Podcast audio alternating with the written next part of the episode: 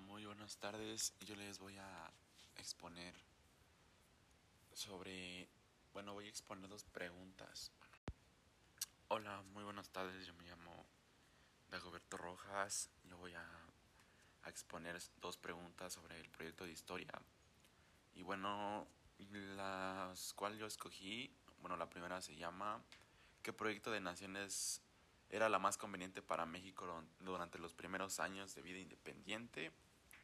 Y la segunda pregunta que elegí fue este eh, las razones por las que México sufrió la derrota de la guerra del 47. Bueno, voy a empezar con la primera pregunta que se llama la que acabo de decir, la de el proyecto de nación que era más conveniente para México. Y bueno, este, la guerra de independencia de México inició el 16 de septiembre de 1810. En ese momento, por lo que Hidalgo tuvo que convocar a, este, a un pueblo de Dolo, al pueblo de Dolores. Bueno, y convencer a los...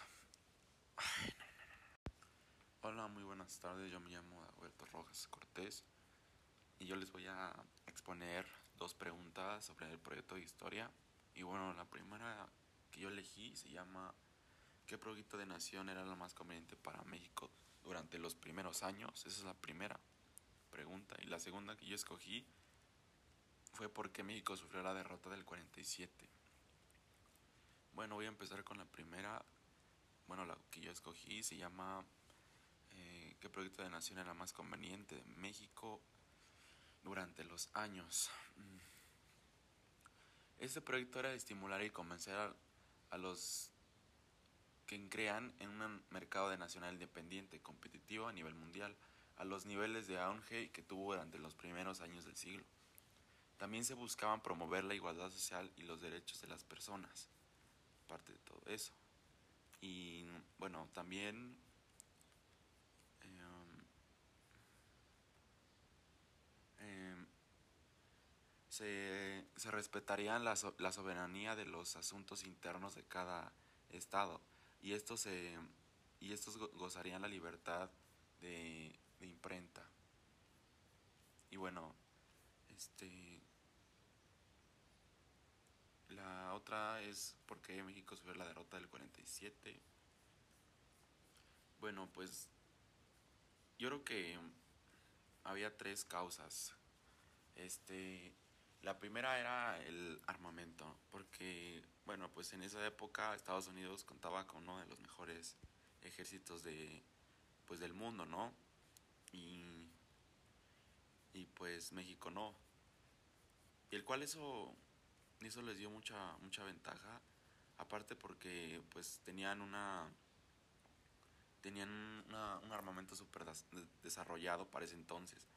Entonces, gracias a la revolución industrial de Estados Unidos, ya contaba con máquinas que fabricaba, que podían fabricar este cañones, artillería, etcétera, ¿no? Además de abrigar buenos barcos de guerra y fusiles de largo alcance. Y bueno, el, esa es la primera. El segundo, la segunda característica fue el, bueno, el poder naval.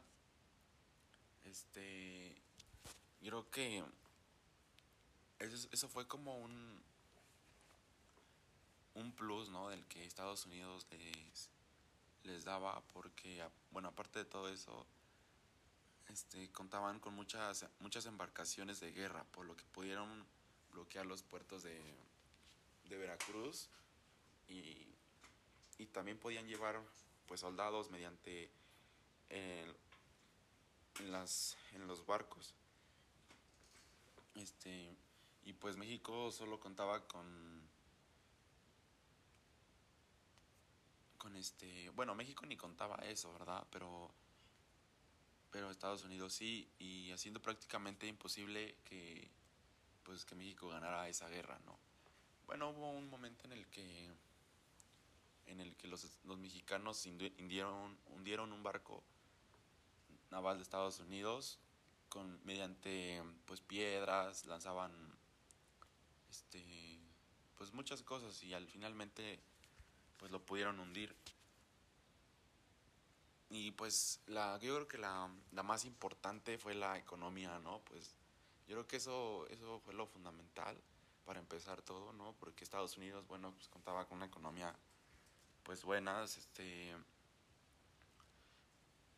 este, había una buena estabilidad económica y política, haciendo pues posible fortalecer todo, pues todo lo demás de ya para pues artillería, guerras, eh, poder comprar muchas cosas o poder hacer con herramientas este, y recursos.